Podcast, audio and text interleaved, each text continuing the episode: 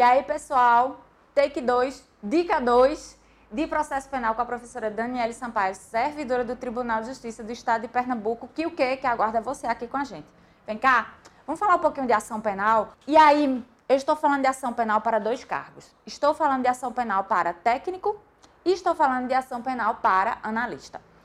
Vamos lá. A ação, ela inicia o processo.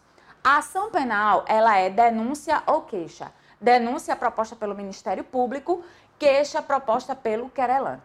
A denúncia, ela tem um detalhe, porque a ação, ela é pública incondicionada, não temos condição nenhuma para dar entrada nessa ação penal.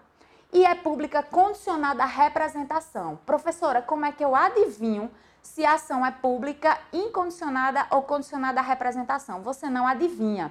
Você vai para as leis penais e para o Código Penal e vai ver no finalzinho, disposição geral de cada tópico daquele, crimes contra a pessoa, crimes contra o patrimônio, crimes contra a dignidade sexual, você vai lá no finalzinho e vê se ela não está dizendo nada, e se não está dizendo nada é pública incondicionada, ou se ela está falando em representação. Se ela falar assim, está condicionada à representação, aí a ação é pública condicionada à representação de quem? Do ofendido ou do seu representante legal. Beleza? E o Ministério Público só pode dar entrada nessa ação pública condicionada à representação se houver a representação.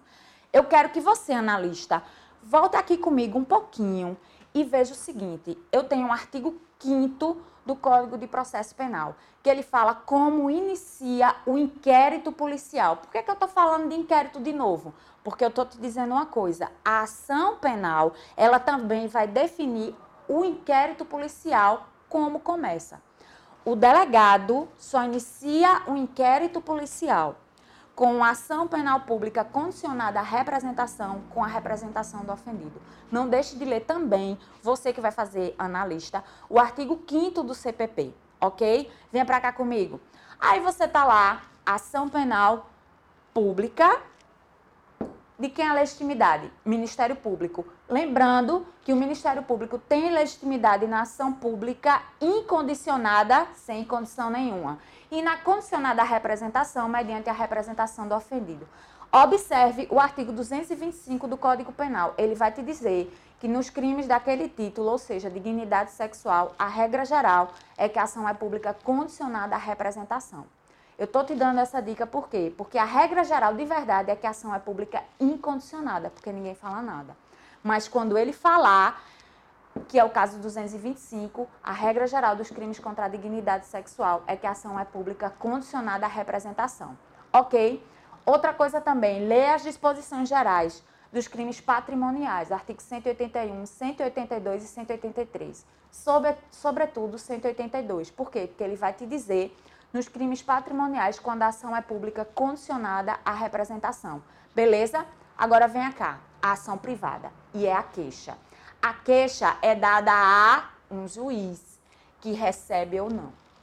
Queixa-crime é o nome da ação penal privada, proposta por quem? Pelo querelante. Nos crimes que acontecem mediante ação privada ok? Ele vai te falar lá no Código Penal, ele vai te dizer se procede mediante queixa. Aí você já sabe que a ação é privada, ok? A gente tem uns detalhes bem interessantes da ação privada. Veja, a ação penal privada, ela tem um prazo decadencial de seis meses, beleza? Professora, como é que eu conto esse prazo decadencial? Isso é que é interessante e cuidado com as questões de concurso. Por quê? Porque esse prazo decadencial do artigo 38 do CPP, para você dar entrada na ação penal, ele é da data da descoberta da autoria, ele não é da data do crime, é da data da descoberta da autoria. Tanto para você dar entrada na ação penal privada, quanto para você representar na ação pública condicionada à representação. Você tenha cuidado, porque comumente as questões falam que é da data da, do crime, da data do crime. Não é, certo? E eu tenho outras duas situações. A situação 2 é quando ela é personalíssima, que só existe no artigo 236 do Código Penal. E aí o que é que acontece com esse crime que induz você a erro para casar? Bem, eu tenho um prazo de seis meses, só que o parágrafo único do 236, ele traz da sentença que anula o casamento. Dê uma olhadinha nisso, porque isso é bastante interessante para cair numa prova, ok? É uma contagem de prazo de seis meses, personalíssimo, por quê? Porque só e única e exclusivamente só o querelante pode dar entrada nessa ação e é diferente, é de quando a ação de anulação do casamento é sentenciada, ok? Aquele prazo começa a contar dali, 236, parágrafo único.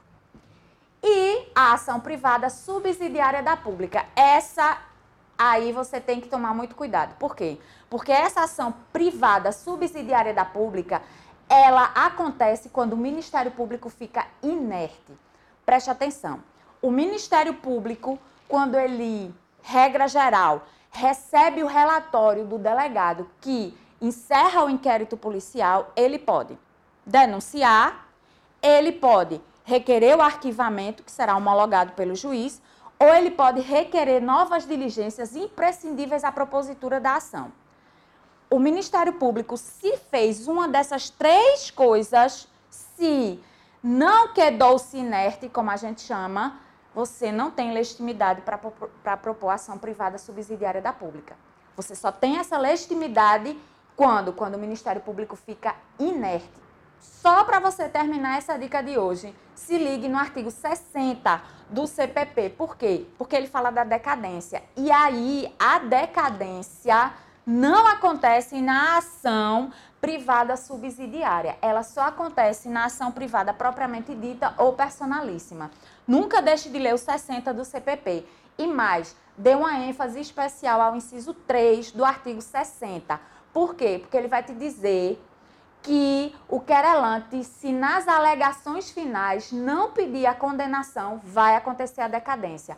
Dê uma lida nisso e eu aguardo você. Aonde? Eu aguardo você em dois momentos. No próximo take e no nosso Tribunal de Justiça como meu colega.